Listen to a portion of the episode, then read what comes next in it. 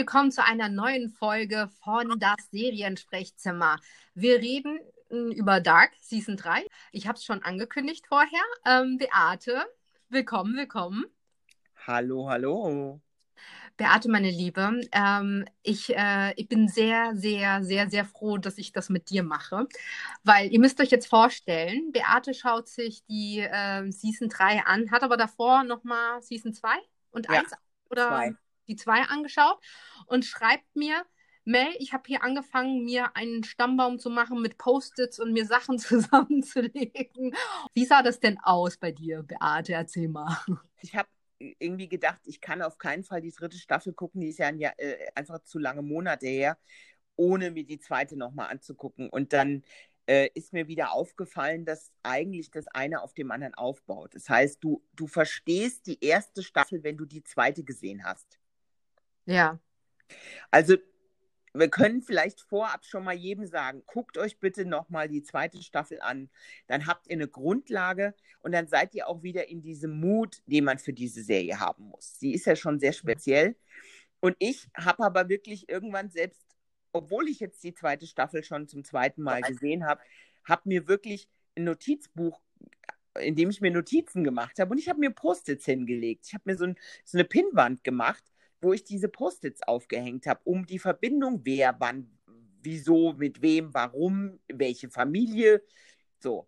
Theoretisch das, was man in der Serie ja immer wieder sieht, dass die sich ja selber auch so diese Verbindung auf, auf der einen Wand im Bunker, ne, so irgendwie so ähnlich sah das jetzt bei dir nur mit Post-its aus, oder wie? Ja, so ungefähr sah das aus und ich habe mir dann halt zu jeder Figur so kleine Notizen gemacht ähm, um irgendwie den Durchblicker zu behalten, weil du halt einfach da sitzt und denkst, what? Und ich kann ja schon einen Mini-Spoiler loslassen. Es wird nicht besser in der dritten Staffel. Es wird noch schlimmer. Fand, äh, fand, ich auch, muss ich wirklich sagen. Ich war ja schon ein bisschen äh, von dir vorgewarnt, weil Beate schafft es immer viel schneller, Sachen reinzugucken als ich. Ähm, und du hast ja schon ein bisschen vorgewarnt und gesagt, Mel, boah, what the fuck, was geht hier ab, ne? Und, ähm, und da kann ich jetzt, ich habe es gestern Abend geschafft, die letzten zwei Folgen, die mir noch gefehlt haben, zu sehen. Und ich dachte so, eigentlich habe ich jetzt das Gefühl, ich müsste es nochmal alles von vorne sehen, damit ich wirklich alles verstehe. Aber bevor wir das tun, äh, ihr Lieben, wir werden nicht umherkommen, ein bisschen zu spoilern. Wir werden euch immer warnen. Aber ich glaube, dass wir auch diesmal den Podcast nicht zum Start gemacht haben, einfach um euch die Möglichkeit zu geben, dass ihr da einfach schon selber reingeschaut habt und dann äh, eher das so ein äh, Gedankenaustausch ist. Und wir freuen uns dementsprechend natürlich auch, wenn ihr uns auf äh, Facebook oder Instagram oder Twitter ein Feedback gebt. Aber äh, Beate, eine kleine Sache hast du ja schon vorweggegeben. Es gäbe eigentlich sowas wie eine Gebrauchsanweisung. Du hast ja einen überlegt, ne? Äh, ja, die man mit könnte.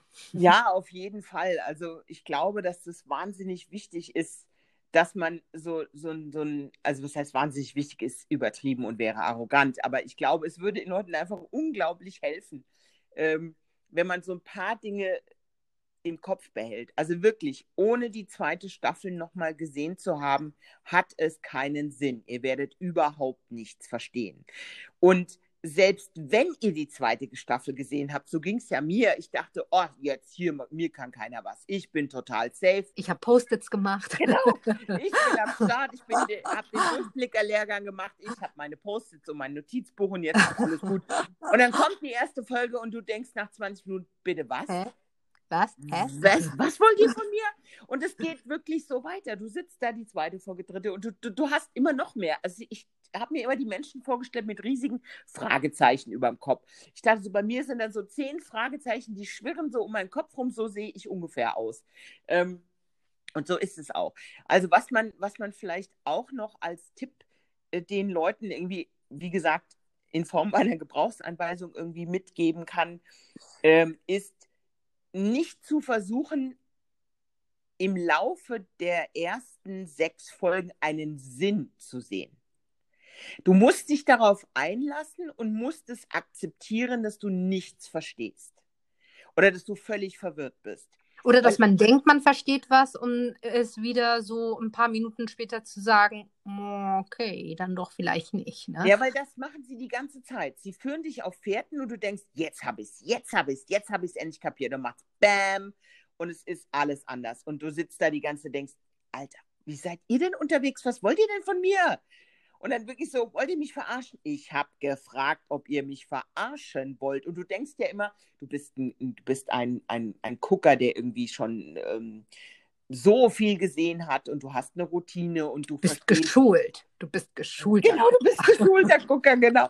Und dann, dann kommen die und hauen dir einfach mal eine mal kurz schön in die Fresse und nix ist. Und du sitzt da, selbst als geschulter Gucker und blickst gar nichts. Punkt 1. Auffrischung der zweiten Staffel. Ja. Punkt 2, sich nicht, äh, sich von Logik befreien. Ja. Punkt 3. Ähm, Stammbaum, hattest du, glaube ich, noch erwähnt? Ja, also ich habe, das, das hilft, also wenn man jetzt so ins Detail gehen will, ist, äh, wenn einen das so sehr interessiert, kann man wirklich einen Stammbaum anlegen. Und es gibt ja ähm, einen Stammbaum, der zum Beispiel am Anfang der zweiten, der dritten Staffel auch zu sehen ist. Hm. Also es gibt bei Wikipedia einen, den man nutzen kann. Also es gibt einen zur ersten Staffel, einen zur zweiten. Das kann man auf jeden Fall schon mal als Vorlage nehmen, um mal wieder reinzukommen in dieses ganze Mindset, was man da ja auch haben muss. Das ist ja so eine Serie, wo man sich wirklich in ein Mindset begibt. Das, das, äh, du, du musst dich ja total wieder auf diese Welt einlassen, sonst blickst du wirklich überhaupt nichts.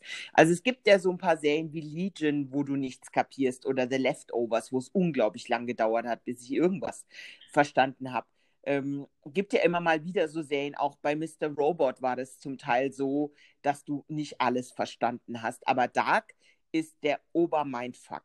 Also hm. wirklich. Hm. Das ist, also mehr geht irgendwie nicht. Stammbaum nutzen, immer mal wieder nachgucken, als kleine Hilfestellung auf jeden Fall.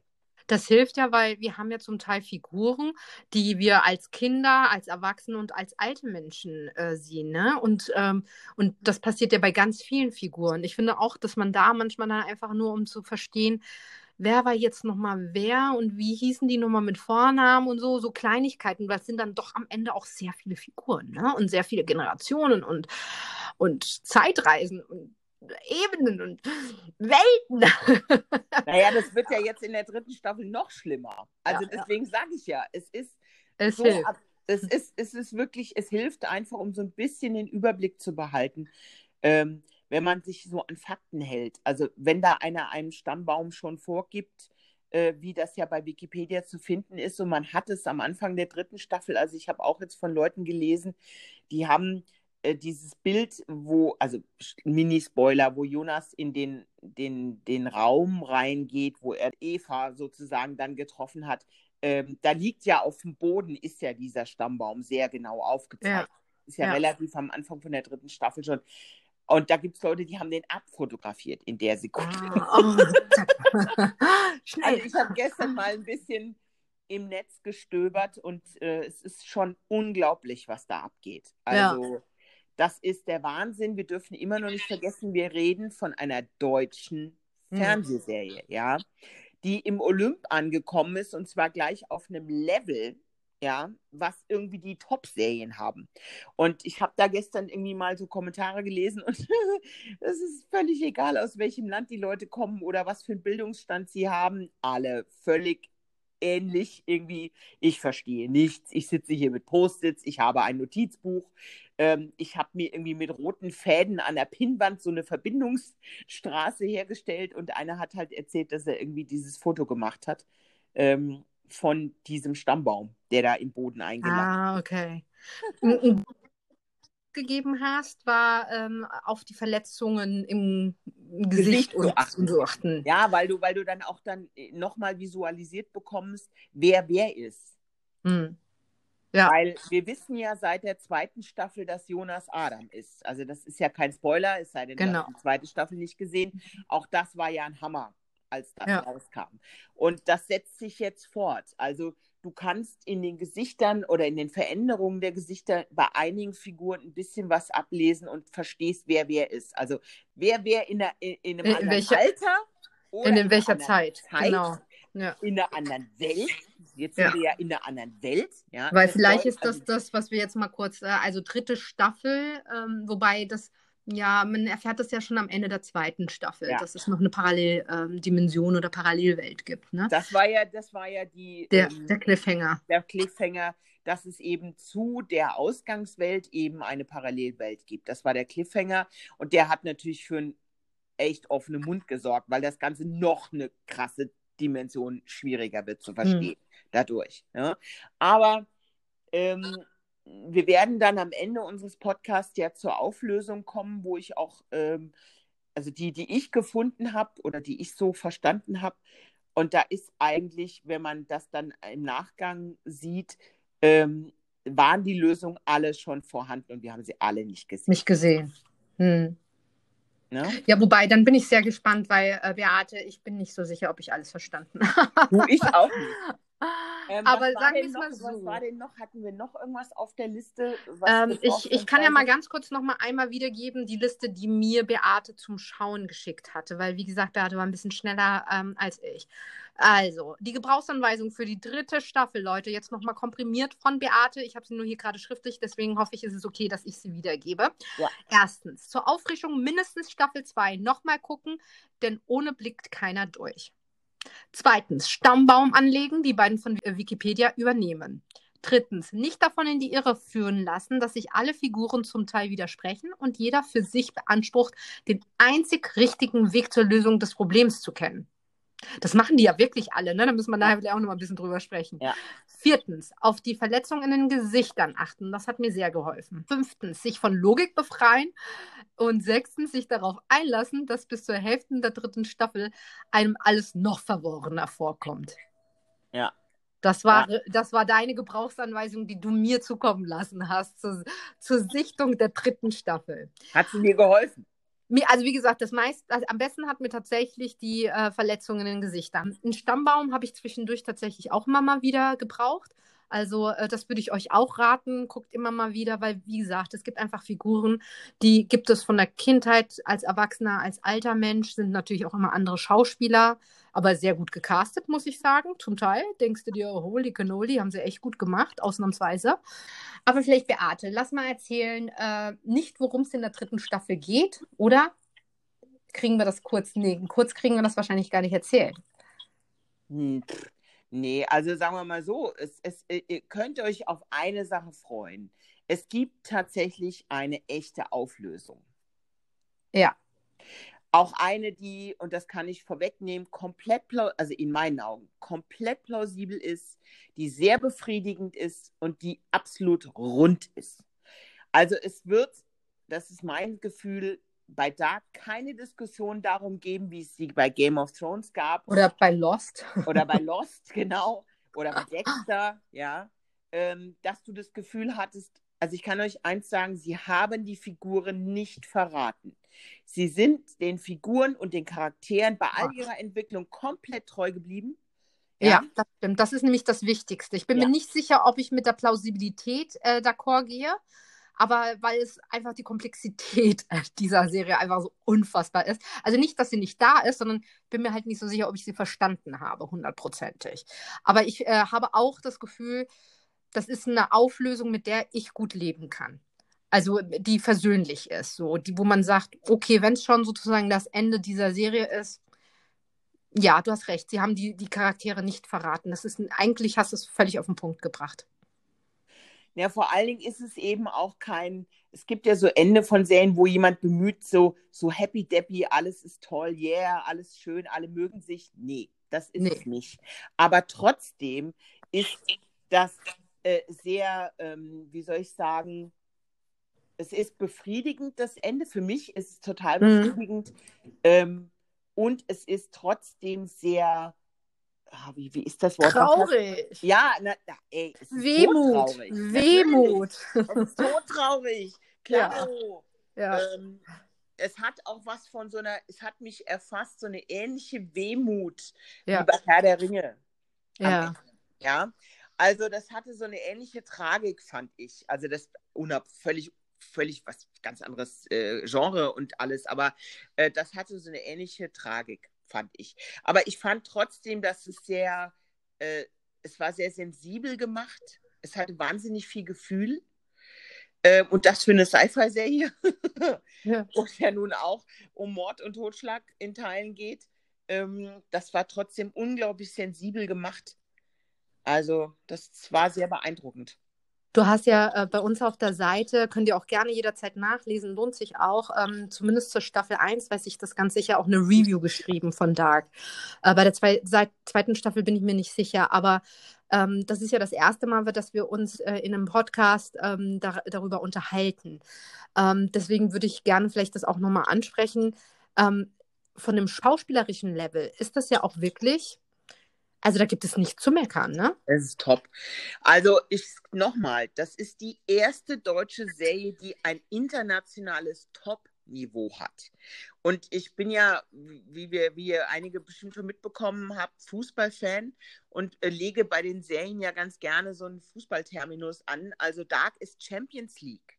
Mhm. Ja, also Dark befindet sich tatsächlich auf dem gleichen Regal wie die Sopranos, und, und wie The Wire und ähm, wie Breaking Bad. Das ist ganz, ganz, ganz hohes Niveau, was die da gemacht haben. Das ist eine unglaublich gute Artdirektion. Also die, die Bilder sind fantastisch, also die Sets, alles. Das ist so 100% stimmig. Die Musikauswahl. Äh, und dann die Dialoge, die, der Handlungsbogen, der Spannungsbogen, die und vor allen Dingen die Schauspielerei. Das Cast ist perfekt. Ja. Also diese, das ist so gut gecastet bis in die kleinen Nebenrollen und jeder Einzelne spielt ohne irgendeinen Ausfall auf einem ganz hohen Niveau. Und man hat auch nicht das Gefühl, also keine Ahnung, dass manche Szene einfach nur so, so für Effekthascherei da nee, irgendwie, nee. Ne? sondern das, das, die lösen sich, also selbst Sexszenen löst sich hinterher auf in, in inhaltlicher also, ne, dass man irgendwie denkt, ja klar, wenn es die Szene nicht gegeben hätte, wäre das hinterher nicht passiert und dann wäre das alles nicht passiert. Da bin ich auch sehr dankbar, dass diese deutsche Serie das ja tatsächlich geschafft hat. Aber sag mal, hattest du mir nicht irgendwie erzählt, äh, eine der Schreiberinnen hatte einen Nervenzusammenbruch? Ja, mir hatte ein Freund, der in der Film, also in der TV-Produktion arbeitet, schrieb mir unter meinen privaten Facebook-Post, es gibt eine schöne Anekdote, die Autorin oder eine der Autorinnen, die an der dritten Staffel geschrieben hat, hatte einen Nervenzusammenbruch, weil sie selber völlig durcheinander kam mit den Zeiten, den Welten, den, den Handlungssträngen und sie wusste gar nicht mehr, in welchem, wo, wo ist sie denn jetzt, in welcher Welt ist sie. Ähm, und das spricht Bände. Also wenn es uns, also wenn es ihr so gegangen ist, als jemand, die mitten in der Produktion steckt, dann könnt ihr euch vorstellen, irgendwie, wie es uns allen geht. Also es ist völlig normal. Ich, habe, ich habe mich tatsächlich ganz oft gefragt, Beate, ähm, wie kommt man denn bitte auf so eine Idee? Weil ich meine, es ist ja jetzt nichts Neues, so, ähm, ja, so Zeitreisegeschichten und so, ne? Das, äh, und vielleicht auch unterschiedliche Dimensionen. Vielleicht sogar Zeitreisen und unterschiedliche Dimensionen oder Welten, wie wir das nennen wollen. Aber das war ja so unfassbar komplex und man hatte trotzdem das Gefühl, es ist durchdacht. Aber wie kommt man denn? Weil hast du da irgendetwas schon mal was gehört, wie man denn bitte auf so eine Idee kommt? Nö, bis jetzt noch nicht. Also sagen wir mal so, du kannst natürlich in der Serie Bezüge finden zu Twin Peaks. Ja. ja. Also Twin Peaks ist da, da sehe ich ein Echo auf jeden Fall in meinen Augen. Ähm, und mit Sicherheit haben die sich, also da hat jemand Sci-Fi geguckt, aber intelligentes Sci-Fi auf jeden Fall. Ähm, aber im Grunde genommen ist das ja eigentlich ein Familiendrama. Ja. Ähm, Im Kern ist es ein Familiendrama. Und also was ich dieser Serie am allermeisten, ähm, also was, was, für was ich sie am allermeisten bewundere, ist eigentlich die Tatsache, dass man so deutsch geblieben ist. Hm. Dass man wirklich die Eier hatte, die das, was, was, äh, wie man in Deutschland Geschichten erzählt seit Jahrzehnten, ähm, eben durchzuziehen, das hat ja eine Art von Erzählweise. Also jetzt lassen wir mal die ganze Komplexität weg. Lassen wir mal diese ganzen Para also Parallelwelt und, und Sci-Fi alles raus und nehmen nur den Kern der Familiengeschichten. Dann hast du etwas, was du in einem Fernsehspiel schon mal gesehen hast, was du in einem Tatort schon mal gesehen hast. Also das sind ja grundlegendes Handwerk aus Deutschland. Ja. Ne? Und das haben die. Und auch diese Und auch diese epische Erzählweise, ne? dass Genau. das über Generationen geht. Ne? Genau. Also das, das ist ja so eine alte Erzählweise, die findest du bei Thomas Mann zum Beispiel, ja, die Buddenbrooks-Nummer als ein Beispiel von seinen Büchern. Also Mhm. dieses, dieses langsame Erzählen, die, wo man den Figuren auch Raum gibt und äh, das Ganze sehr spröde gehalten, so war es ja am Anfang, bei der allerersten Staffel von Dark, sind ja viele erstmal ausgestiegen, weil sie dachten, oh mein Gott, das dauert ja ewig, bis da irgendwas passiert und hatten keine Geduld und dann sind sie aber irgendwann später wieder eingestiegen, weil jeder, der es durchgehalten hat, hat dann gesagt, ah, du musst es unbedingt gucken. Und ich finde die, finde das so be beeindruckend, dass die das so durchgezogen haben, etwas zu nehmen, was so urdeutsch ist und das zu veredeln, zu vergolden und sich dann zu bedienen bei einer Erzählweise wie, also bei, bei, bei, bei, einem, bei einer Ausschmückung von einer Erzählweise, wie, wie die Amerikaner und die Engländer arbeiten. Und da haben sie praktisch the best of both worlds genommen und haben das zusammengebaut. Aber dass die so bei sich geblieben sind in der Art, diese Geschichte zu erzählen, das ist, also das ist der größte Verdienst in meinen Augen, weil äh, wenn du dir anschaust, was wir vor dem Zweiten Weltkrieg, bevor die Nazis kamen, hier für Dichter und Denker in dem Land hatten, Mhm. ja, ähm, die hatten ja eine unglaublich hohe Qualität. Ja. Die Schriftsteller oder äh, Künstler, die wir hier hatten. Und das ist ja durch die Nazis fast alles zerstört worden. Und äh, ich habe darauf gehofft, dass wir irgendwann an einen Punkt kommen, wo wir wieder so erzählen können. Und das ist der, ich meine, wir hatten ein paar gute Serien jetzt in den letzten Jahren aus Deutschland. Das stimmt. Aber, Aber Sci-Fi ist auch eine Königsdisziplin, muss ja, man jetzt auch voll, mal sagen. natürlich. Ne? Das wissen Also- wir zwei als riesen Ja. Sci-Fi-Fans natürlich umso mehr. Und es haben ja alle versucht. Guck's dir doch mal an, diese ganzen Versuche, die wir im Sci-Fi haben. Wir warten doch immer alle händeringend auf eine gute neue Sci-Fi-Serie. Und jedes Mal, wenn irgendein amerikanischer oder englischer Sender eine neue Sci-Fi-Serie verspricht, äh, sind wir doch erstmal so, geil. Aber er- und dann ist es enttäuschend. Sehr, Dann sehr, ist es sehr immer oft. enttäuschend. Es ist meistens Mittelmaß. Ja. Und das, was die da gemacht haben, das, also ich gehe so weit zu sagen, dass das neue Standards setzt. Wow. Ja, Ja. die sind, ich habe mir gestern die Mühe gemacht und habe mir mal internationale Kritiken zur dritten Staffel durchgelesen. Kannst du ein bisschen zusammenfassen, wie ist es angekommen? Also da ist wirklich die, die Publikumsmeinung und die, die Meinung in, der, im, in den Feuilletons exakt auf dem gleichen Level. Ja. Das ist interessanterweise wieder typisch deutsch. In den ausländischen Medien gibt es wesentlich bessere Kritiken als in den deutschen. Hm. Also ich habe gestern Abend zum Beispiel, und das ist ja nun sehr renommiert, im Guardian ein Ja. Review darüber gelesen. Die haben das abgefeiert, das kannst du dir nicht vorstellen. Also die haben das wirklich mit, mit so viel positiven Attributen belegt, also und zwar mit Superlativen. Also Ja. mit, ähm, das ist eine der besten Serien, die je gemacht wurde. Das Wow. ist eine der besten Sci-Fi-Serien, die je gemacht wurde. Die hat neue Standards gesetzt. Das ist so intelligent.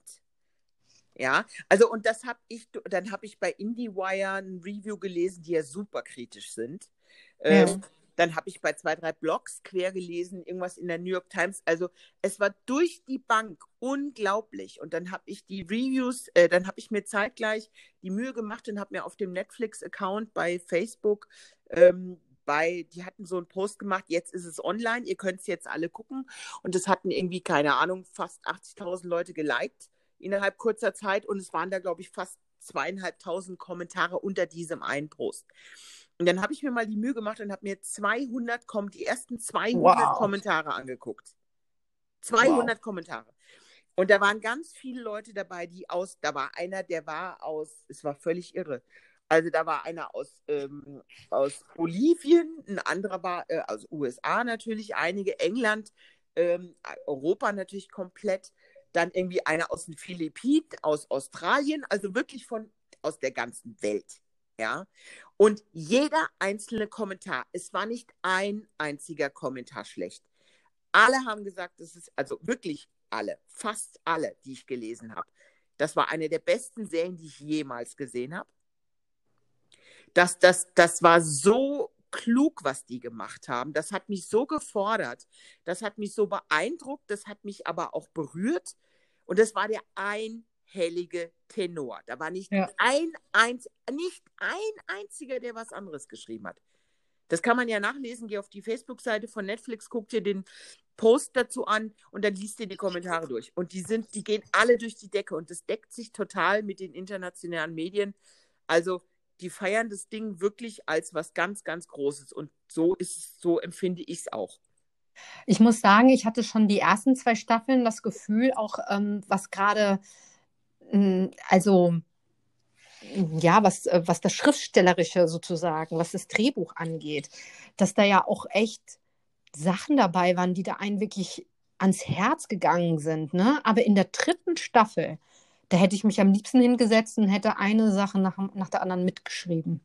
Einfach nur so zum nochmal sacken lassen. Ne? Da waren so viele gefühlt Lebensweisheiten, irgendwie äh, weiß ich nicht, also äh, ging dir auch, glaube ich, ähnlich. Ne? Eine Sache hattest du mir ja auch geschrieben, ne? wo du auch gemeint hast, boah, ist schon der erste Satz, ne? Ja, das ist die erste, die Eingangsszene von der Folge 3, glaube ich. Ein wunderschönes Zitat, Dark, Anfang dritte Folge. Der Fehler all unseres Denkens ist, dass ein jeder von uns glaubt, eine unabhängige Einheit zu sein. Ein Ich neben unzähligen anderen Ichs. Wenn wir doch in Wirklichkeit alle nur Bruchteile eines unendlichen Ganzen sind. Und sowas war in der dritten Staffel gefühlt, also ständig, ne? Also du, du merkst schon, dass die Autoren ähm, sehr belesen sind und dass die Autoren auf jeden Fall Philosophie ähm, ja, ich, als etwas ich würde, haben. Sie haben hab... mit den großen Philosophen auseinandergesetzt und ähm, die haben unglaublich viel gelesen. Äh, ich würde fast so weit gehen, auch spirituell. Da war so ja, viel Spirituelles ja. dabei. Ja, ja, natürlich. Also ähm, man muss, man, es gibt ja Serien, die, die versuchen, so eine Pseudo-Intellektualität aufzubauen. Ja. Und dann merkst du relativ schnell, da ist nichts dahinter. Das ist Fassade und das ist irgendwie platt. Ja. Aber ähm, bei der Serie geht das in die Tiefe. Hm. Das geht wirklich in die Tiefe und da merkst du wirklich, dass sich jemand mit so grundlegenden philosophischen Überlegungen ähm, Gedanken gemacht hat und eben das auch zeitgleich eben noch auf einer spirituellen Ebene. Ähm, und das ist wirklich kluges Zeug, was die da, was die da eingebaut haben. Und es ist vor allen Dingen auch eben nicht prätentiös oder, oder überspannt oder äh, so oberflächlich als Deko genutzt, sondern sie sind, sie, sie haben den Figuren diese Tiefe gegeben. Also ich muss sagen, da gab es ja auch immer wieder Figuren, wo ich jetzt, also damit will ich jetzt nicht das ist, äh, sagen, dass es schlecht geschauspielert war. Vielleicht war es so gut geschauspielert, wenn man sie dann nicht mag. Ne? So Hannah war so, ein, äh, so eine Figur, die ich immer ganz furchtbar fand.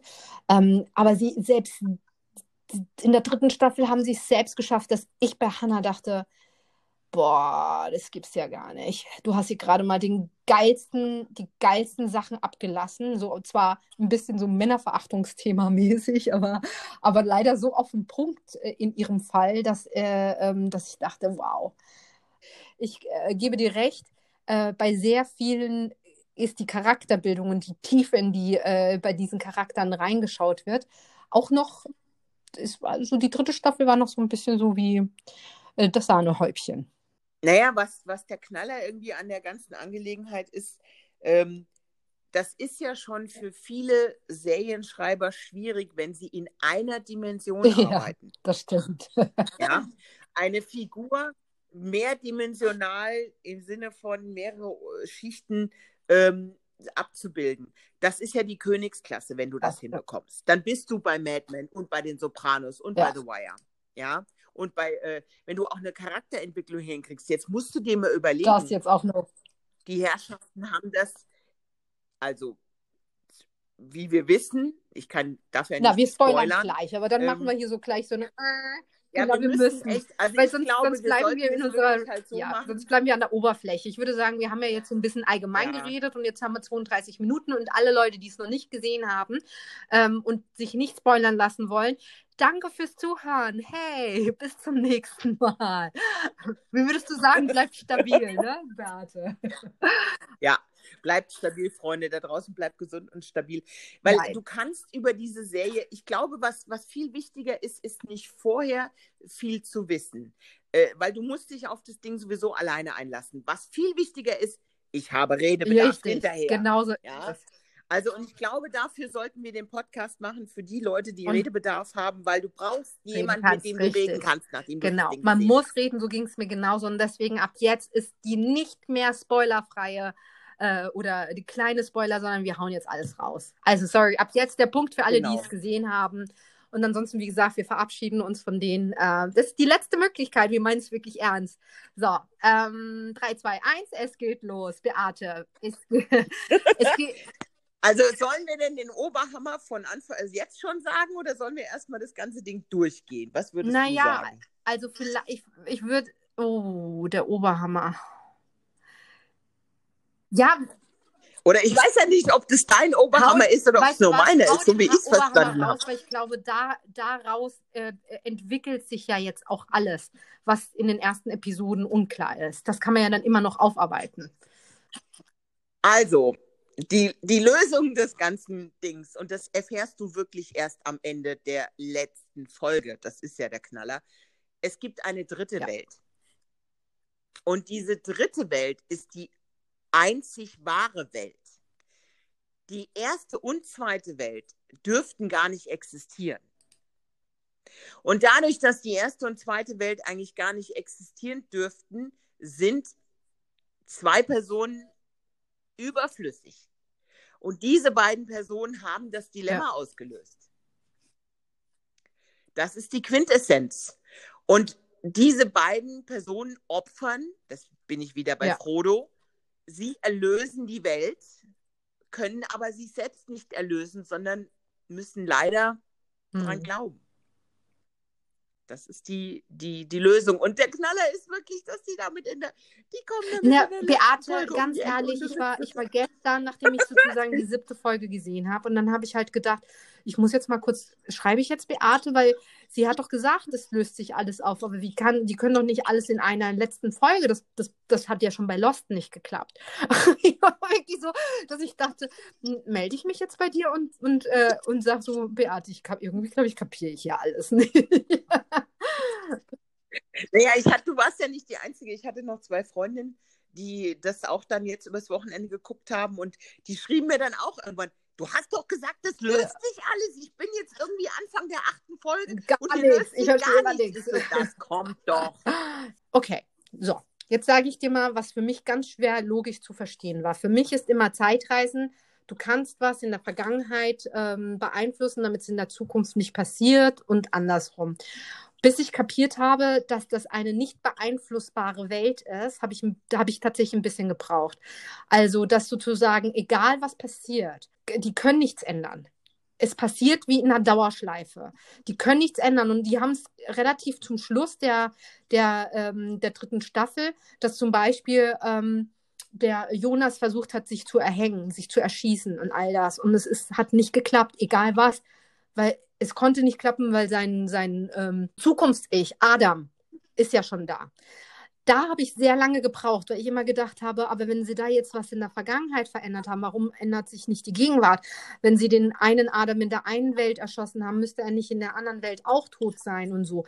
Diese Sachen ähm, waren für mich so unfassbar schwierig zu verstehen, bis ich und die machen erst Sinn, indem man weiß, es gibt die dritte Welt. Naja, sie machen vorher schon Sinn, weil der Denkfehler ist folgender. Was die ja da verwoben haben, ist keine normale Zeitreise.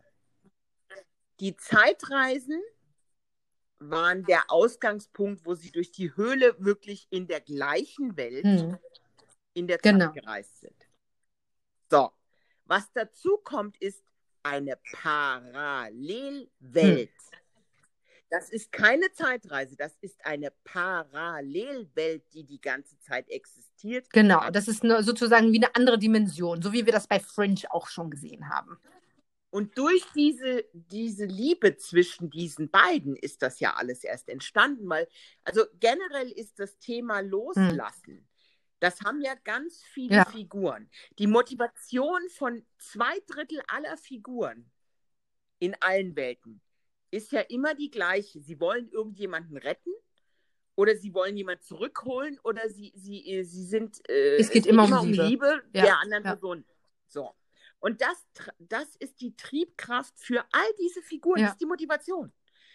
Auch für Claudia, äh, äh die Regina, Natürlich ihre also, Tochter, ne? Ihre Tochter also, Regina retten möchte, weil sie ja Krebs bekommt. Ja, genau. Mhm. Alle wollen irgendjemanden retten. Jeder hat irgendeine Agenda ähm, und die deswegen verfolgt. Und da geht es wirklich immer darum, dass sie eine Person mhm. helfen wollen, die für sie wichtig ist. Ähm, und dadurch, dass eben Jonas und Martha, äh, Martha. Anna eben beide, äh, Martha, Entschuldigung, Martha, beide ähm, den anderen immer retten wollen, mhm. entsteht das. Und letztendlich ist die, die, die, die Aufklärung am Ende das macht alles total Sinn, weil dieser, dieser Uhrmacher oder dieser Erfinder oder wie auch immer der Tannhaus, auch sehr clever den Tannhaus hm. zu nennen, bist ja irgendwie ein bisschen bei Blade Runner, ja. ne?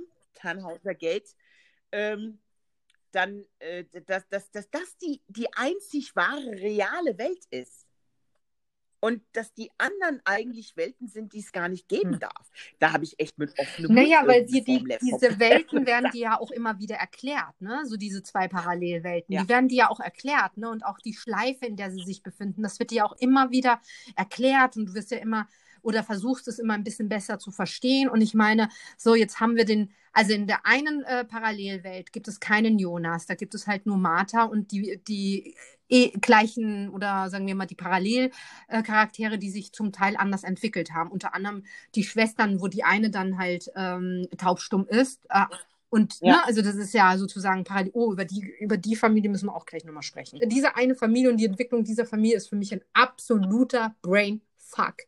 Äh, okay, äh, merken wir uns sofort.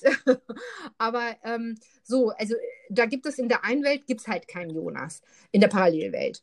Aber jetzt wird, jetzt geht die, ähm, die Martha von der, von der einen Parallelwelt äh, in die andere Parallelwelt, wo ja die Martha gestorben ist, und holt sich den Jonas in ihre Parallelwelt. Ja, also das ist es, was diese beiden Parallelwelten, die es eigentlich gar nicht geben darf, verbindet. Ja.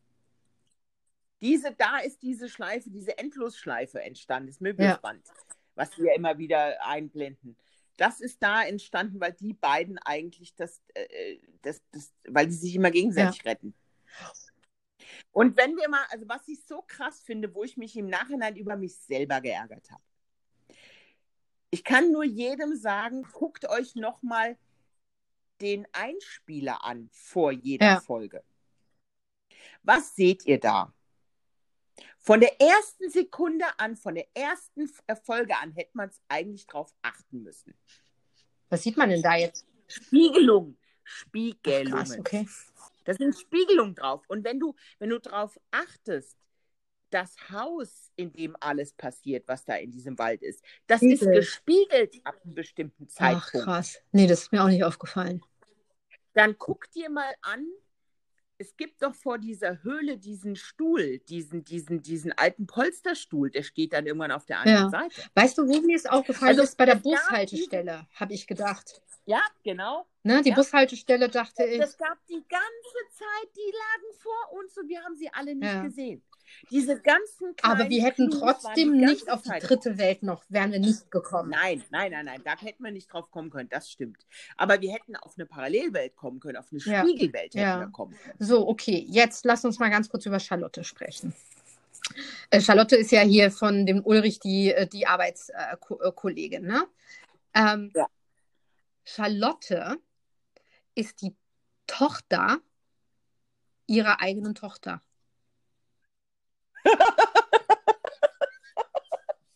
Verstehst du? Das, das, ist, das ist ein Brainfuck.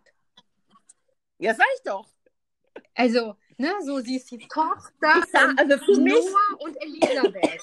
Und Elisabeth ist das Produkt von ihr und Peter ich finde nicht, dass alles logisch sein Nee, nee, aber ich, ich glaube, egal wie, ich, also ich glaube, da ist auch eine Logik dahinter. Und das ist ja, ich glaube, da wird ja dieses Zeitreisen ähm, auch so ins Absurdum ausgeübt, weil, also nicht, es ist ja nicht nur bei ihr so. Bartosch wiederum ist doch der Vater von Noah. Noah und Agnes. Ja. So habe ich es auch verstanden. Weil ähm, er ein, die, die Kinder mit dem der mit der Halbschwester von Jonas slash Adam hat. Ja. Und das ist auch schon so. Und dann dachte ich, das ist so, diese, also die Serie ist unfassbar inzestös, muss man jetzt einmal sagen. die sind also dieses, wir sind alle über sechs Ecken verwandt, haben die sehr wörtlich genommen. Die sind wirklich alle über sechs Ecken verwandt. Holy cannoli, ja. Naja, überleg dir doch mal, das ist ja auch noch praktisch interwelten. Und, und interzeitlich, ähm, weil sie springen ja mit der Zeit ja. und dann sagt der eine oder der wird geschwängert und ja, ja, ei, ei, ei. So, okay, eine Sache musst du mir erklären, die habe ich überhaupt nicht verstanden, Beate. Ähm, so, wir spoilern ja eh, wir hauen hier alles raus und wenn es bei euch noch Sachen gibt, wo ihr Bedarf habt, drüber zu sprechen, bitte schreibt ihr uns auch in den Kommentaren. Ähm, warum hat ähm, Jonas slash Adam seine Mutter getötet? Das ist eine sehr gute Frage, auf die ich keine Antwort habe. Weil, warum hat er sie nicht einfach in die, in der, mit einer Zeitmaschine irgendwie wieder zurückgeschickt oder so? Das kann ich dir nicht sagen. Hm. Also, das ist auch was, wo ich, was da die Motivation gewesen sein soll. Also er sagt, du bist falsch hier, ne? Und die Tochter ist auch falsch hier. Aber die Tochter hat er ja, also seine Schwester hat er ja dann auch in eine andere Zeit dann geschickt. Ähm, da habe ich halt gedacht, das verstehe ich nicht. Oder war das einfach nur ein Ausmaß von, ähm, welche Auswirkungen diese, diese Zeitreisen und äh, dieses auch ausgesetzt sein ähm, dieser Strahlungen und so, ne? Ich meine, optisch hat man es ja, hat sich ja nicht umsonst so verändert ähm, und war dann völlig äh, deformiert und von der, ne, von der Strahlung, von den Zeitreisen also ich hatte mir das, das war auch mein Gedankengang, dass da die, dass das der Anbeginn ist der Veränderung seiner Persönlichkeit. Ja. ja. Dass er, äh, du kannst ja auch nur eine gewisse Sache ertragen. Also wenn du in dem, wenn du, stell dir vor, du bist in dem Alter und plötzlich passieren solche Dinge mit dir. Ja. Ähm, du merkst irgendwann, dass es Leute gibt, die dich manipulieren. Ja. Dadurch wirst du natürlich wütend. Ähm, du versuchst dabei einen klaren Kopf zu behalten. Also mal ganz, ich habe mich halt immer reinversetzt in Jonas und dachte, so, jetzt überleg doch mal, wenn du Jonas mhm. wärst. Wie würdest du damit umgehen? Ja. Also, was würdest du denn äh, tun? Also, äh, ich glaube halt, dass, dass dann nur wenige Personen tatsächlich den Gesamtzusammenhang im Auge behalten haben. Ich glaube, dass viele sehr egoistisch ihre eigene Agenda ja. dadurch gezogen haben, zumindest am Anfang. Claudia ist für mich die MPV, MVP, aber sowas mhm. von, weil sie eigentlich das alles im Blick hatte und, und das versucht hat zu klären. Und, und am Ende tatsächlich auch die mit der richtigen Lösung war, ne? Genau.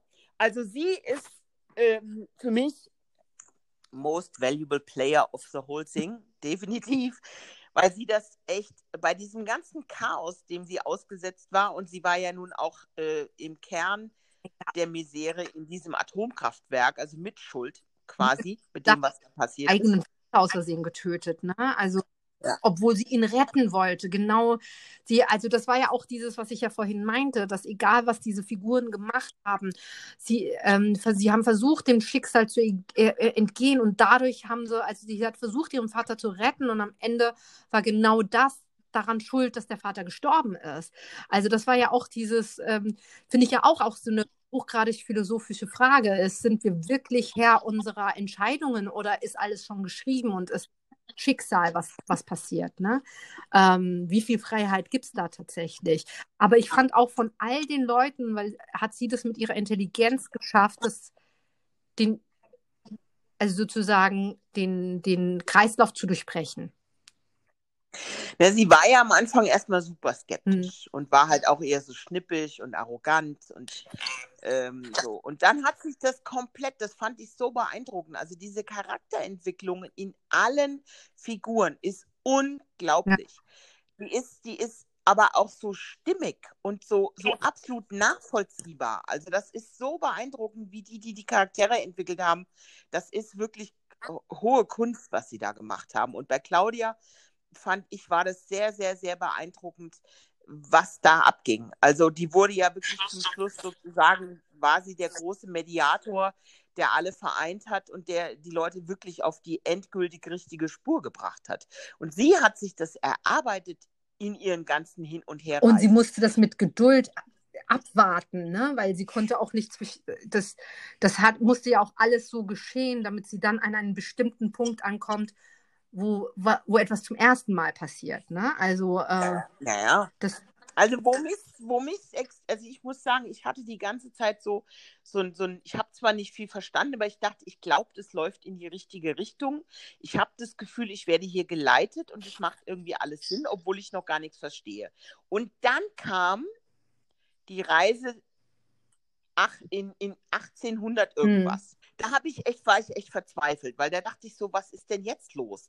Also wieso sind die denn jetzt in 1800 irgendwas? Was machen die denn da jetzt? Und dann kam der nächste Klopper, als die apokalyptischen Reiter, so habe ich sie jetzt getauft, mhm. aufgetaucht sind. Diese Dreierbande, dieser Mensch, der in, in, als Kind, als Erwachsener und als alter Mann zu sehen ja, war. Das war ja auch noch so die Dreieinigkeit. Man hat das ja auch immer noch so gesehen, ja. ne? Dreieinigkeiten. Also die 333 steht ja für Engel, die über dich wachen. Mhm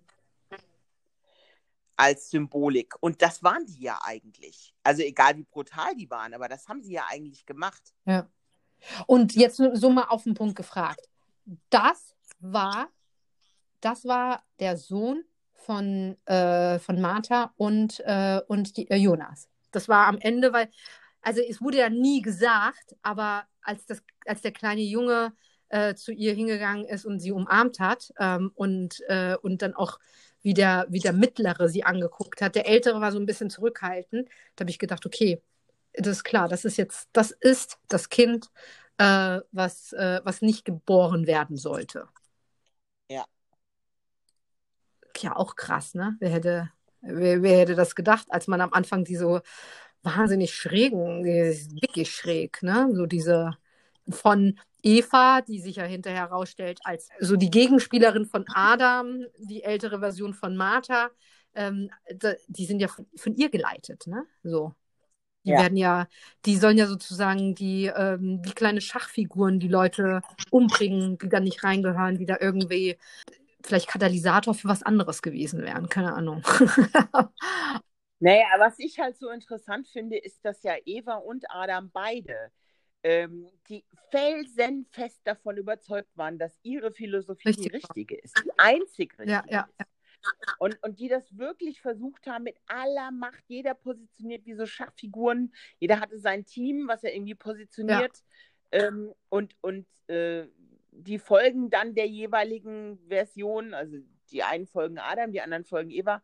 Ähm, und das, und das dann aufzulösen, indem man ihnen eigentlich praktisch vor den Kopf knallt, so alles, was du das gedacht und gesagt hast, ist alles völlig, falsch. Aber, aber völlig falsch. Wir lachen alle richtig. Ich meine, wurde ja auch viel mit Symbolik, ne? Licht, Dunkelheit, richtig falsch, ne? So diese, diese epischen äh, Themen, ne? Das, ja, du hast auch eine Menge religiöser Themen irgendwie drin gehabt, klar, mit Adam und Eva-Motiven irgendwie zu spielen, da bist du ja am Ursprung. Ähm, und also so Grundkonzepte von Gut und Böse, die ganz simpel einfach aufgeteilt waren. Und wie gesagt, es ist schon sehr dicht, was die ja. gemacht haben. Also, ja, und ich finde halt auch, ähm, wenn ich mir dann hinterher jetzt auch nochmal so den Stammbaum angucke, ne? Ähm, sagen wir mal Tronte. Tronte ist ja der Vater von Ulrich, der ja aber schon seit der Kindheit ähm, eine, Be eine Beziehung zu Claudia hatte. Und das haben sie ganz bis zum Schluss, das, das, das hatte noch ein, also das hat sich aufgelöst am Schluss, ne?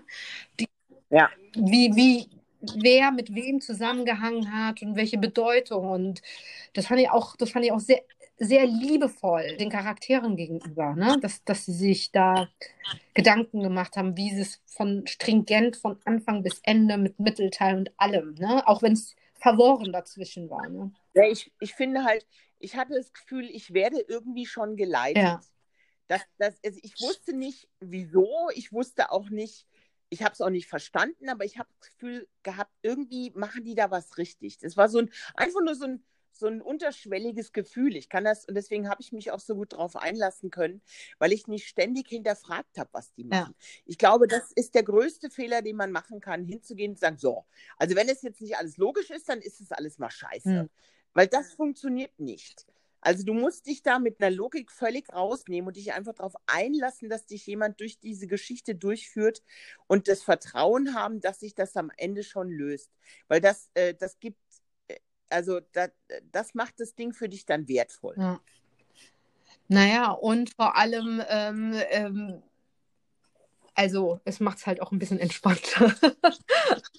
ja, natürlich. Also klar, es soll ja auch eine gewisse Form von Unterhaltung sein, aber ich finde es halt ich bin ja eher so jemand, da haben wir ja auch schon oft drüber gesprochen. Also ich gucke ja Serien nicht so sehr unter dem Aspekt der Unterhaltung. Also ganz selten habe ich mal so, ein, so einen Tag, wo ich das möchte, sondern ich gucke sie eigentlich aus dem Aspekt, dass ich was lerne oder dass mein Kopf beschäftigt wird, dass es irgendwas mit mir macht. Mhm.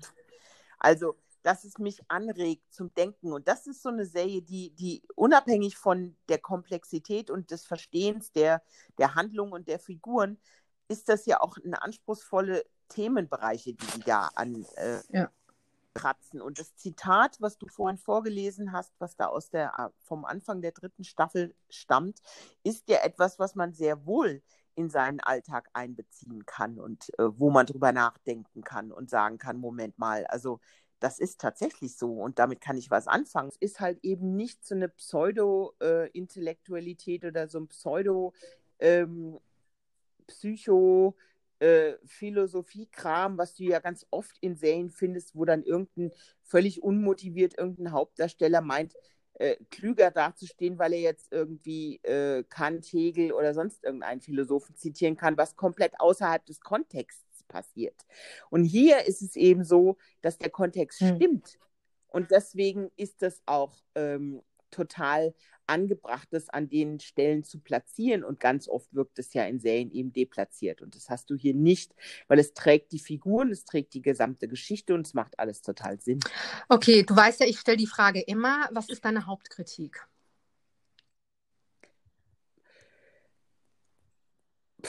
Wow, wer hätte gedacht, dass man das jemals hört von Beate? also vielleicht tatsächlich, dass bis zum Schluss so minimale Dinge nicht klar ja. sind. Also warum? Also es gibt, wie du die eine Frage, die du vorhin gestellt hast, warum hat Jonas ähm, Mutter. seine Mutter umgebracht? Also das ist so ein Ding, was ich nicht äh, ganz kapiere, was da, ähm, ja, also was, was das soll. Das zum Beispiel, ich habe auch äh, zwischendrin manchmal nicht so ganz verstanden, dieser Handlungsstrang äh, mit dem Vater und der stummen Tochter, die dann immer wieder in dieses Lager gehen. Ähm, also da, da, da habe ich auch nicht so ganz verstanden, warum, wa, was soll uns das jetzt, wie transportiert es das jetzt alles? Also das war irgendwie wie so ein Handlungsstrang, den man angefangen hat und dann so ein bisschen ja, auslaufen ja. lässt. Naja, bis, bis zu der einen Folge, wo dann der Vater getötet wird, ne? Und dann sozusagen ja das alles äh, seinen Lauf nimmt.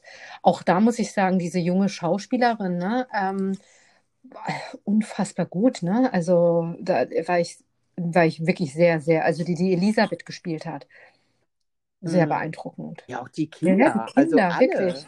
Also Aber ich fand jetzt halt, ne, so gerade für, für ein junges Mädchen, ähm, so eine fast Vergewaltigungsszene da jetzt auch zu spielen. Ne? Also da habe ich schon gedacht, wow, ganz schön krass. Ne? Also sie wurde ja fast vergewaltigt. Ähm, ja.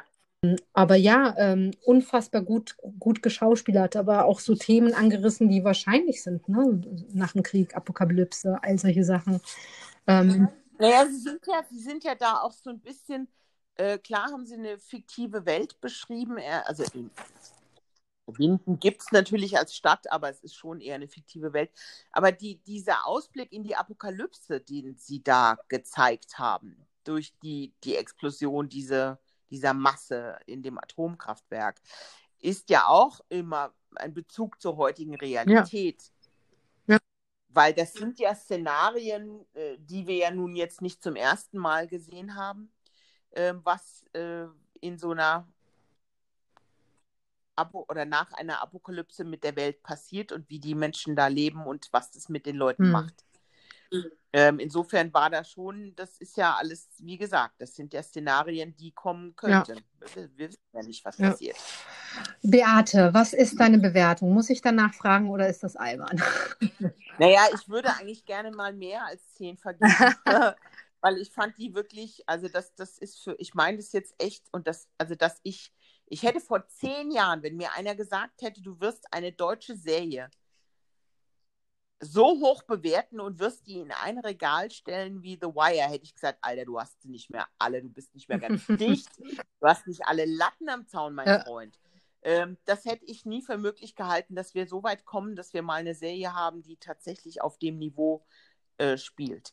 Und das ist das Niveau. Und ich übertreibe da wirklich überhaupt nicht. Für mich ist es das gleiche Niveau wie The Wire. Und das ist so ziemlich das größte Kompliment, weil The Wire ist für mich bis heute die beste Serie, die jemals gemacht wurde. Also wir reden nicht von persönlichem Geschmack, sondern rein von objektiv, was Qualität. Angeht. Mhm. Und wenn ich die in das gleiche Regal stelle, dann ist das schon für mich, für meine Person, ist das schon ein ganz großes. Also wir sagen, es ist eine 10 plus mit Sternchen und Bienchen. Ja, was sagst du? ja, ich bin, ich bin völlig dabei. Also ich bin völlig bei der 10. Also das äh, was anderes. Und ich meine, also ähm, ich, das klingt jetzt vielleicht auch ein bisschen albern, aber ich bin, ich bin wirklich stolz drauf, dass es so eine gute deutsche Serie gibt. Ne? Also, ähm, ja, total. Das ist vielleicht auch albern, weil, weil wir das nicht gewohnt sind. Ich meine, klar, wir haben jetzt natürlich auch Hinterfing und so, die lieben wir ja beide sehr, aber das, wir sind es trotzdem nicht gewohnt. Es ist eher eher für das Level, wo wir über die Serien, die wir, die wir mögen und die, über die wir auch gerne reden, wobei ich auch ganz gerne Sachen auch mal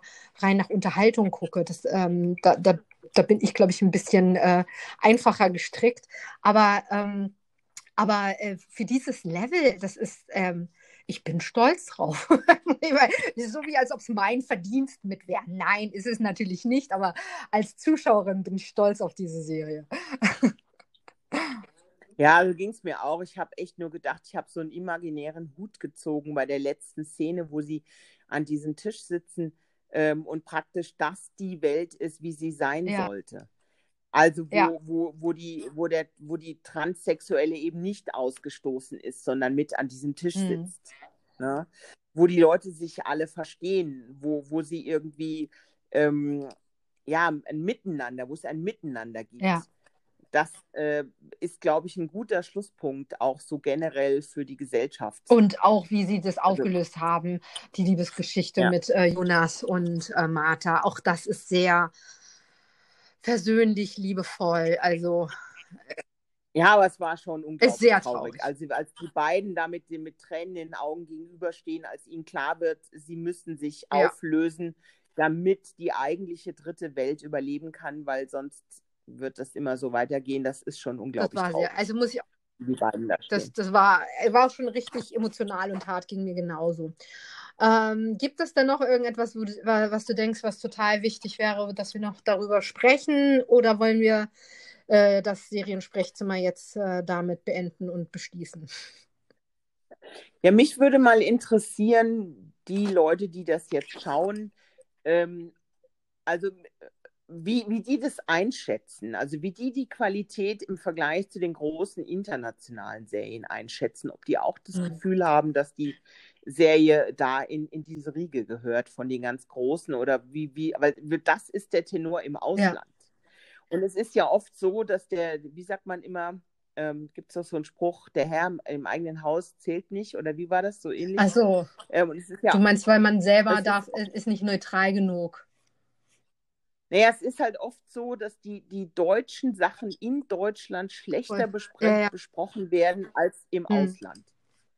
Und das war bei Dark am Anfang. Aber ist das, bei der, ist das bei der elitären Riege sozusagen bei den Kritikern oder ist das wirklich auch bei den Zuschauern so? Weil ich habe oft das Gefühl. Nee, ne? nee das, ist, das ist definitiv äh, bei der elitären Feuilleton-Riege ja. so. Das mag mit deren eigenen Egos zu tun haben, dass sie sich immer noch mal aufblasen müssen. Das passiert ja leider manchmal, da sind sie dann nicht objektiv, sondern sind halt, ähm, wollen da ihre Agenda irgendwie durchdrücken.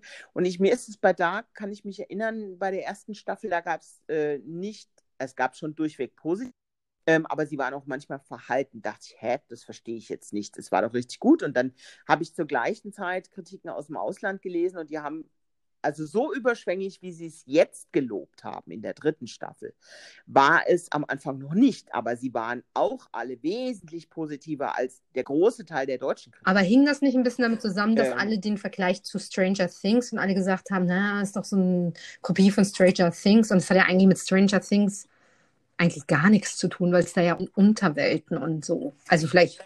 Naja, das Problem ist, wenn du es dir einfach machen willst, und das haben halt ganz viele Reviewer gemacht in Deutschland. Sie sind hingegangen und haben gesagt, äh, also dann bist du halt einfach eine faule Sau und machst dir einfach und haust da drauf und sagst, es gibt ja auch Leute, die tun das ab mit, also das ist ja wie eine billige Kopie von Twin Peaks, wo ich einfach nur sage, Alter, bist du noch ganz dicht? Was erzählst du denn da? Ganz und anderes. Ja. ja, und dasselbe, dasselbe irgendwie bei Stranger Things. Äh, und, und der Witz ist, dass äh, gestern habe ich einige äh, Kommentare gelesen, die darauf Bezug genommen haben. Und da hat einer irgendwie geschrieben, ähm, das war, ähm, das war so ein billiger Vergleich. Und wenn man jetzt Dark gesehen hat, dann sieht man, dass die Qualität bei Dark um so vieles höher ist. Also wir reden nicht vom Entertainment-Faktor, weil Stranger Things, klar ist sie cool, jetzt in der dritten nicht mehr so, aber zumindest die ersten beiden Staffeln mal. Die ist super cool, die ist spannend, die ist lustig, aber die hat überhaupt nicht den Anspruch, den Dark ja. hat. Und we weißt du, was ich jetzt mittlerweile denke, was, wo ich mir ma manchmal bei Serien gar nicht so richtig ähm, sicher bin, ähm, dass ähm, ich bin mir da jetzt relativ sicher, dass die Autoren schon von Anfang an wussten, das ist das Ende und dann haben sie die ganze Geschichte drumherum gestrickt. Bei man, ich finde, es gibt ja so Geschichten, wo du das Gefühl hast, die haben halt irgendeine Grundidee und haben sich vielleicht so eine, so für die erste Staffel was überlegt und dann, dann plätschert das so ein bisschen daher. Aber ich glaube, bei der Serie funktioniert das nur, wenn man wirklich weiß, hier ist Anfang A, hier ist äh, das Ende B und alles andere, was dazwischen passiert, oder hier Anfang und Omega und so, ne? Das muss, das stricken wir und das muss Sinn ergeben. Ich habe mal ein bisschen geguckt, ob ich irgendwelche Interviews gefunden habe, ähm, weil ich mir genau diese Frage auch gestellt habe, ob die wirklich von Anfang an den Plan hatten, wie es ausgehen würde, weil es gibt ja Serien, die entwickeln die ja erst im Laufe des, also der Staffeln. Es gibt äh, einige Serien, die wissen das Ende noch nicht, als sie ja. anfangen. Genau, das meine ich. Und also da bin ich mir, ich glaube, die, die, die, die, müssten es schon gewusst haben. Vielleicht nicht im Detail, aber ich glaube, so diese Grundidee muss schon gegeben gewesen sein. Weil die ist so schlau, dass das kann ich mir sonst nicht vorstellen. Naja, also es wirkt sehr, sehr homogen. Ja. Also es gibt ja Serien, die, ähm, die haben so Teilbereiche, wo sie sehr homogen sind. Sie kriegen es aber leider nicht ähm, auf die Spur das Ding komplett homogen zu machen. Und das Ding ist von vorne bis hinten homogen, aber naja, sowas und von. Wir hatten ja das ähm, äh, kleine Interview jetzt auch mit dem Besitzer von dem äh, echten Dark House und der hat halt auch gemeint, ähm, er glaubt halt, dass die zum Teil da schon ähm, äh, Sachen für die dritte Staffel schon vorher gedreht haben. Ne? Also es war ihm nie richtig klar, für welche Staffel, weil das nicht so, weil das nicht so ersichtlich war. Ne? So, ähm, und, ja. ähm, und er wollte ja auch nicht viel spoilern und so, aber da, da, dachte ich so, das macht Sinn, dass die halt zum Teil Dinge schon gedreht haben. Ähm, ich habe jetzt hinterher auch gedacht, so der, der kleine ähm, Michael mhm. Karnwald slash Mikkel Nielsen, der ist ja auch so groß geworden, ne? Den haben sie ja gar nicht mehr richtig verkaufen können. Den haben sie dann ja jetzt auch einen Hoodie drüber gezogen. Ne? Da habe ich schon gedacht, okay, vielleicht sind diese Szenen erst später gekommen, weil sonst hätten sie sie ja ihn ja schon gedreht als, als kleineren Jungen. Ne? Äh, die haben ihm mhm. ja jetzt in der dritten Staffel gar nicht mehr eine Plattform richtig geben können, weil er einfach schon zu erwachsen ausgesehen hat, ne? Mhm, das stimmt. Aber ich glaube, so das grobe Ganze, wo es hinführt, ich glaube, das, das war da. Das, sonst wäre ich, wie gesagt, ich habe da jetzt auch keine Interviews gefunden oder irgendwas gesehen, äh, was äh, dem widerspricht oder den, äh, das ist jetzt wirklich nur von mir eine Vermutung äh, oder das bestätigt. Ähm, aber ich könnte es mir gut vorstellen, weil es macht für mich jetzt so viel Sinn, dass ich denke, ich glaube, die haben schon äh, Punkt A und äh, Punkt Z gewusst und das dazwischen haben sie entwickelt. Ja, so fühlt es sich ja. an. Also es ist wirklich eine unglaublich homogene glaube, es ist ein guter Begriff, ein Homo sehr, sehr homogen. Ja. Also in sich komplett rund und stimmig. Also ich habe da äh, bis zum, also wie gesagt, ich habe gerade ähm, oft mal gedacht an Game of Thrones, wo ich mich ja so unglaublich mhm. geärgert habe. Ich habe mich, hab mich so verarscht gefühlt irgendwie zum Schluss und ich war nicht die Einzige. Ähm, und und habe mich so geärgert. Ich habe mich bei, äh, es sind so Serien, wenn du so viel investierst, gut, da waren es jetzt nur drei hm. Staffeln, mhm. ja. Game of Thrones waren es ja wesentlich mehr und auch bei Dexter waren es mehr, bei Lost waren es mehr. äh, wenn du lange, lange Zeit investierst und äh, wirst komplett verarscht, weil die zu faul geworden sind, weil sie keinen Bock mehr hatten, weil sie zu arrogant waren, gibt ja mhm. tausende Möglichkeiten, warum Showrunner am Ende irgendwas in Sand setzen oder weil es Streitigkeiten gibt zwischen dem Sender äh, dem, und, und eben dem Showrunner, gibt es ja auch immer wieder. Ähm, und da war es wirklich so bei Dark, dass ich mich, mich wirklich so also auch als Zuschauer ernst genommen gefühlt habe, weil ich dachte, jetzt sind die wirklich diesen Weg bis zum Schluss gegangen. Es ist alles rund, es ist alles sinnvoll. Sie sind den Figuren treu geblieben, sie sind bei sich geblieben, komplett in ihrer Erzählweise. Sie haben sich nicht abbringen lassen und sie haben etwas geschaffen, was dem Zuschauer auch Befriedigung gibt mhm. am Ende. Also es gibt ja so Serien, wo du völlig unbefriedigt rausgehst und total genervt bist weil, weil irgendwie das Ende, äh, also weil, weil du, nee, weil du irgendwie spürst, es stimmt irgendwie ja. nicht richtig. Und das habe ich bei der wirklich überhaupt nicht. Dein Anfang war jetzt auch das Ende und äh, das Ende ist jetzt auch vielleicht der Anfang, äh, weil das hast du ja am Anfang schon gesagt, dass sie ähm, sehr sehr den Charakteren treu geblieben sind. Und das finde ich halt auch, das ist ein schönes Abschlusswort. Ähm, deswegen auch hier an dieser Stelle vielen Dank, liebe Dark-Serienmacher, äh, ähm, dass äh, ihr so viel Liebe und äh, Care würde man im, wie, wie, würde man das im Deutschen sagen? Ja, sie waren halt sehr achtsam, ja, achtsam. achtsam und behutsam, ja. wie sie damit umgegangen sind. Die haben, äh, haben gegenüber ihren eigenen Figuren unglaublich viel Respekt ja. entgegengebracht. Ja. Das ist, glaube ich, etwas, was man, was man, und sie sind damit ja echt einen schwierigen Weg gegangen. Es ist ja, wie gesagt, die Anekdote mit der Autorin, die fast einen Nervenzusammenbruch hatte, weil sie nicht selber nicht mehr durchgeblickt hat, ist, spricht Bände ja. in meinen Augen. Die arme Frau. Ähm, ich vermute, da sind auch einige zu Kettenrauchern geworden, wenn sie es vorher schon waren. Also das, das war bestimmt nicht ganz einfach. Da, ich meine, die müssen ja auch alle selber durchgeblickt haben. Also da, da musst du ja auch als Regieassistent oder als, also ich meine, jeder, und der da gearbeitet hat, muss da ja und nichts verraten dürfen. Nee. Alle müssen irgendwie stillhalten und nichts sagen. Ne? Also schon Respekt. Ja, das ist eine Leistung für Netflix und das, da muss man dann auch sagen, dass die die Eier hatten, dieses. Ich mir immer, habe mir die ganze Zeit überlegt, wie haben die das gepitcht? Ja. Was haben die in diesem Pitch erzählt? Ja. Und, und der Netflix-Mensch, der das entschieden hat, hat der da auch mit zehn Fragezeichen über dem Kopf gesessen und hat gedacht, das ist so abgedreht, das kaufen wir jetzt Mach mal ein. Ähm, das würde, das, äh, so ein Interview würde ich wirklich gerne mal mit den Netflix-Verantwortlichen führen und fragen, erzählt mal, wie lief das ab? Wie haben die das gepitcht und was habt ihr für Fragen gestellt?